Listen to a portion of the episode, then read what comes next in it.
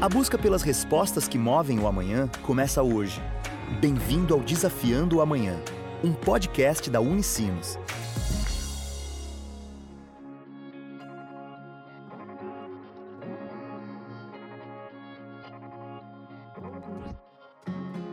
Olá! Começa agora mais uma edição do Desafiando o Amanhã, o podcast da Unicinos. Hoje vamos falar sobre um projeto desenvolvido dentro de uma atividade acadêmica do curso de design. É a horta comunitária do Ponto de Cultura Quilombo do Sopapo.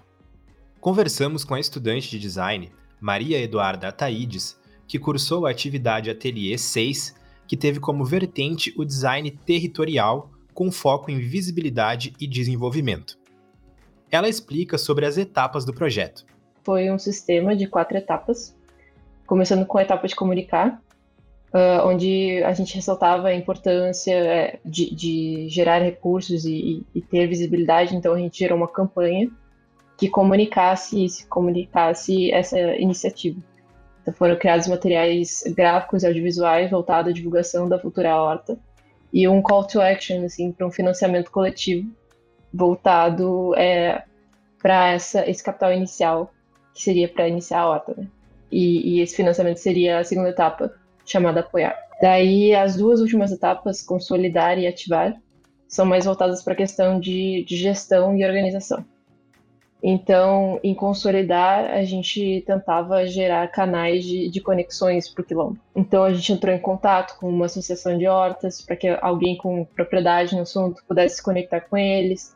É, uma plataforma online também a gente encontrou para sabe? Tipo, gerar algumas conexões que pudessem eventualmente fazer isso crescer. Por último, a gente também criou materiais de alinhamento, né? Como existem várias pessoas envolvidas, como a gente considera que vão cada vez mais ter mais pessoas, mais atores envolvidos ali dentro, a gente criou materiais de alinhamento trajetos de serviço, é, cronogramas de, de postagem, para todo mundo estar tá na mesma página, sabe? E essa sendo uma fase que, que visava um dos nossos valores, que é a autossuficiência do espaço, né?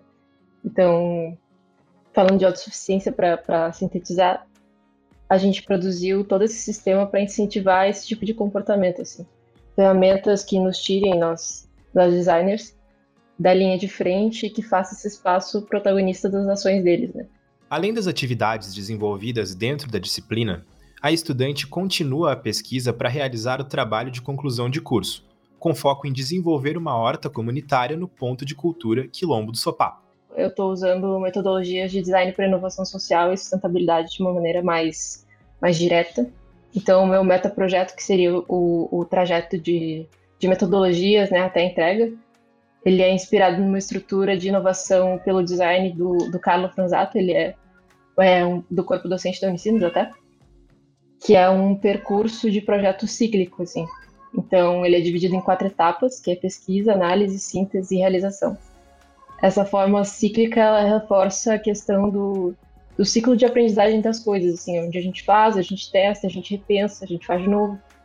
Então é basicamente isso que está acontecendo, assim, até essa transição do ateliê 6 para o TCC, é isso que está acontecendo, a gente está reavaliando várias coisas, mostrando que o projeto está em constante reinvenção, sabe? No momento eu estou passando por uma fase de, de pesquisa mais, né, tipo, a primeira fase eu estou passando da, da pesquisa para análise, assim.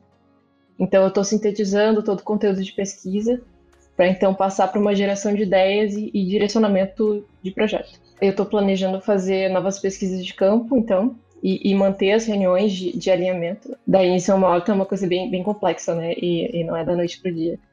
O que eu estou tentando entender é como desenvolver mecanismos que, que facilitem e nos deixem cada vez mais próximos dessa ideia, assim.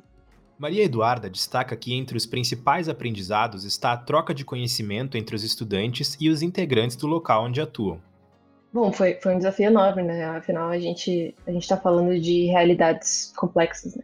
No momento que tu que tu entra em contato com o espaço real, é, é impossível tu não avaliar todo o contexto.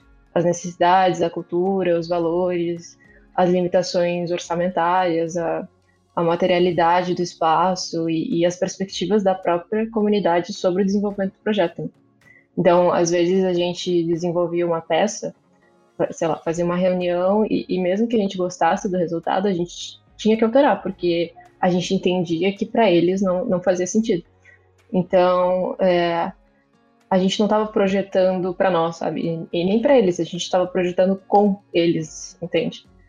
Então, um diálogo entre comunidade acadêmica e sociedade exige, exige muito essa participação e imersão com o local, não é uma dinâmica vertical, é uma troca de conhecimentos de maneira horizontal. A estudante de design explica que a ação possibilitou uma abertura para que novas atividades sejam desenvolvidas. A gente basicamente abriu uma janela assim para que outros cursos pudessem é, ter essa mesma experiência que a gente teve, sabe? Então, além do curso de design, agora o curso de arquitetura está podendo atuar lá dentro.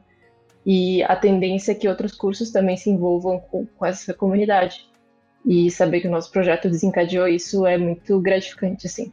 O projeto está vinculado ao programa Cidades Sustentáveis, que tem como objetivo focar em uma agenda de sustentabilidade urbana, nas dimensões social, ambiental, econômica, política e cultural a estudante ressalta a importância desse projeto realizado na Unicinos.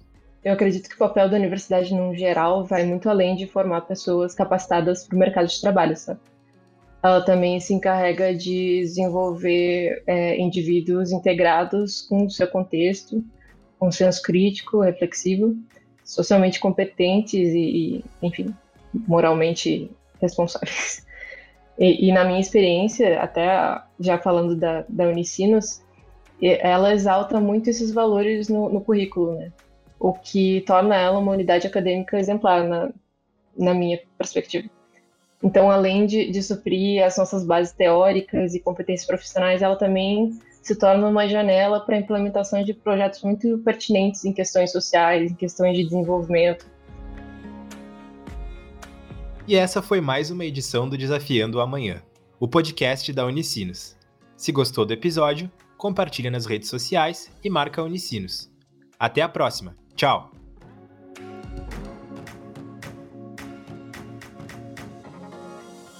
Você acabou de ouvir Desafiando o Amanhã, um podcast da Unicinos. Sempre um novo episódio com conhecimento que busca respostas para o amanhã.